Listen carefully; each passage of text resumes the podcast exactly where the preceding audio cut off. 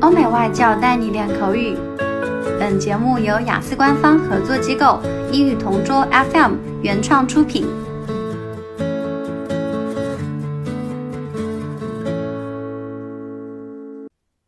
Describe a volunteering experience you've had. You should say what it was, where it was, why you volunteered, and how you felt about it.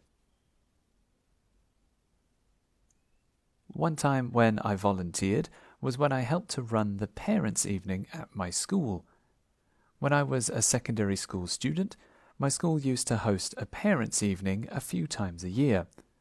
At the event, parents could come to the school and talk to the teachers about their children. Obviously, because all of the teachers were busy talking to the parents, they needed volunteers to help.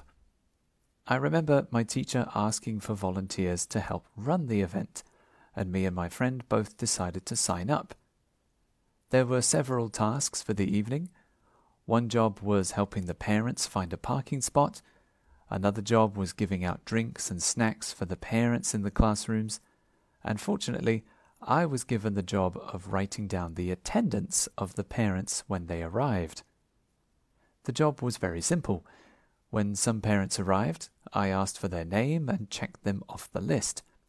I also told them which room their child's teacher was in. After about 30 minutes, it became quite boring and repetitive. I remember being surprised by how many parents didn't show up to the evening. We finished at around 9 pm and then we helped the teachers clean up all the classrooms.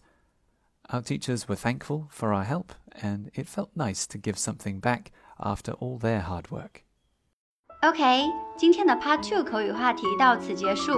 想要免费获取五到八月雅思完整版的一次新题，可以关注公众号“同桌雅思英语”，回复关键字“口语题库”就可以啦。